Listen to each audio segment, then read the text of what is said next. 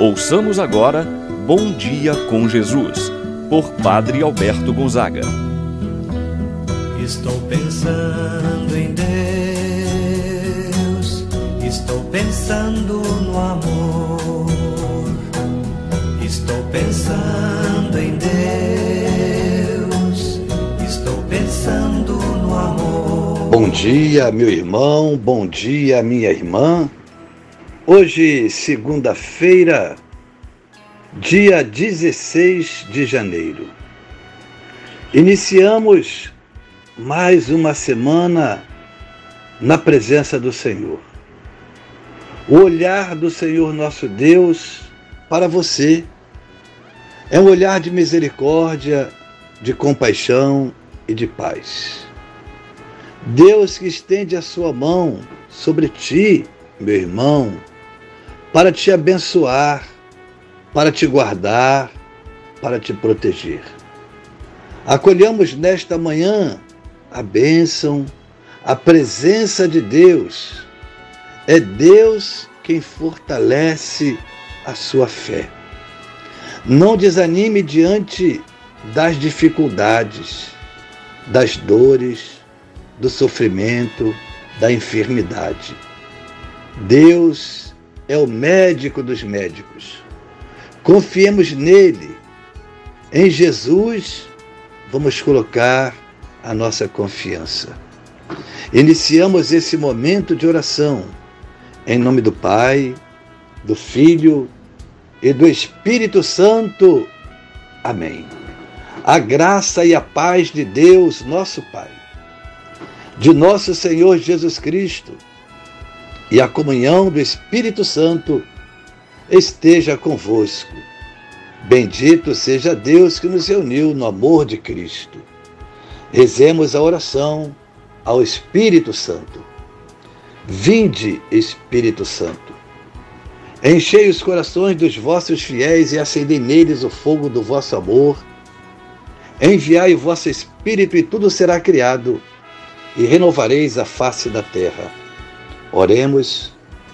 Ó Deus que instruístes os corações dos vossos fiéis, com a luz do Espírito Santo, fazer que apreciemos retamente todas as coisas, segundo o mesmo Espírito, e gozemos sempre de Sua eterna consolação. Por Cristo nosso Senhor. Amém. Ouçamos com atenção a palavra de Deus no dia de hoje, o Evangelho de São Marcos, capítulo 2 versículos de 18 a 22. Naquele tempo, os discípulos de João Batista e os fariseus estavam jejuando. Então, vieram dizer a Jesus: Porque os discípulos de João e os discípulos dos fariseus jejuam, e os teus discípulos não jejuam. Jesus respondeu: os convidados de um casamento poderiam, por acaso, fazer jejum enquanto o noivo está com eles? Enquanto o noivo está com eles, os convidados não podem jejuar. Mas vai chegar o tempo em que o noivo será tirado do meio deles. Aí então eles vão jejuar. Ninguém põe um remendo de pano novo numa roupa velha. Porque o remendo novo repuxa o pano velho e o rasgão fica maior ainda.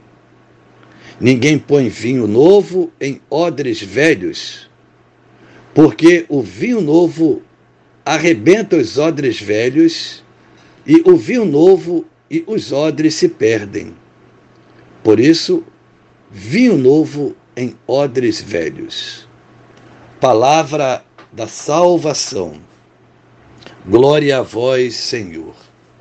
Meu irmão e minha irmã, o evangelho que nós acabamos de escutar nos apresenta os fariseus que questionam Jesus acerca de seus discípulos. Por que os discípulos de João Batista e os discípulos dos fariseus jejuam, mas os teus discípulos não jejuam. Com este questionamento, os fariseus queriam, na verdade, atacar a Jesus e não os seus discípulos. Quem eles queriam era Jesus. Se o jejum e a penitência para o antigo povo de Deus era uma forma de se preparar para a vinda do Messias, os discípulos de Cristo não precisavam disso, porque eles já tinham o conhecimento de que o Messias já estava com eles.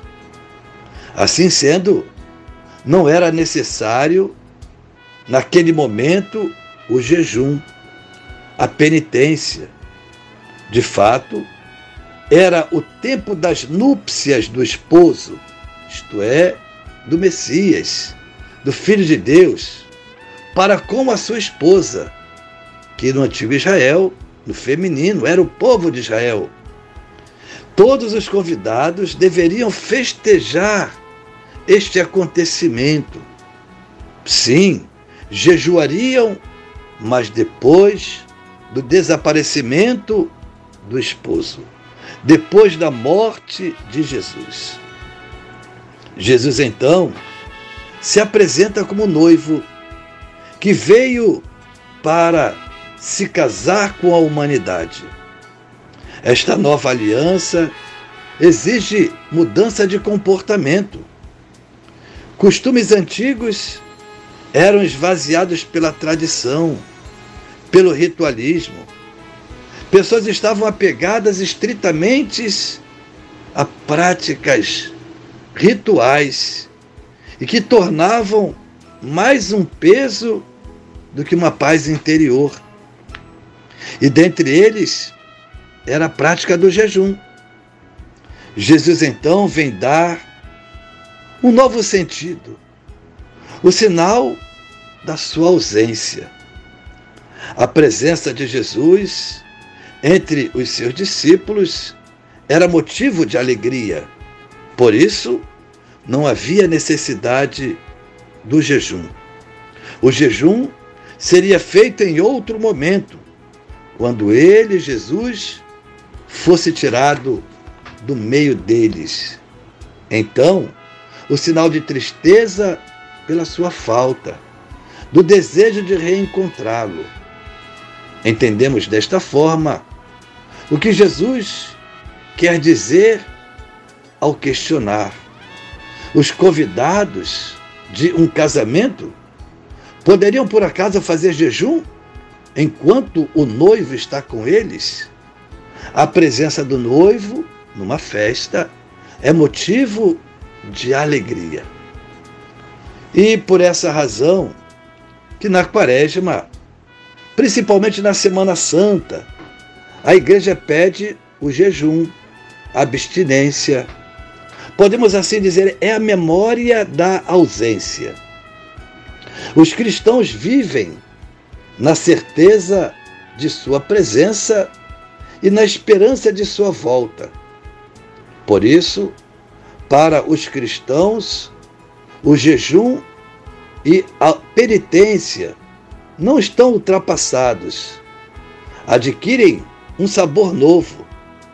É preciso romper com antigas estruturas, servir o novo, não apenas remendar roupas velhas, mas mudança de vestiário, do vestuário, sem perder, portanto, o essencial que é a nossa estrutura religiosa. É, portanto, mudança do nosso comportamento, com nossas atitudes voltadas para o bem do nosso semelhante.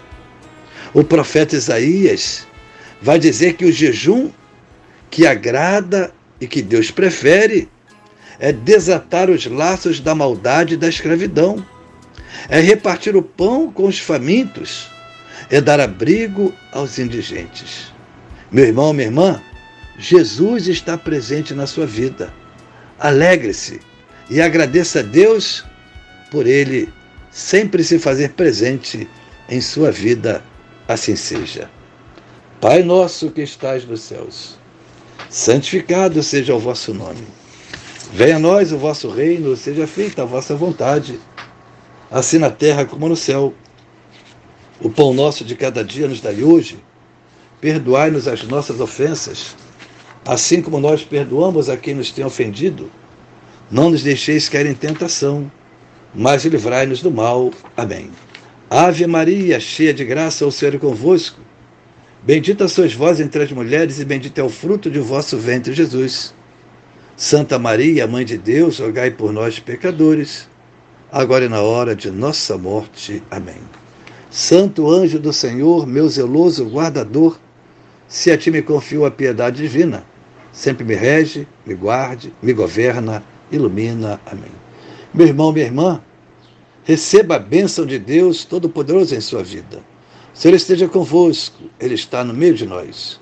Abençoe-vos, Deus Todo-Poderoso, Pai, o Filho, Espírito Santo, desça sobre vós e permaneça para sempre. Amém. Tenha um abençoado dia, meu irmão e minha irmã. Permaneça na paz do Senhor.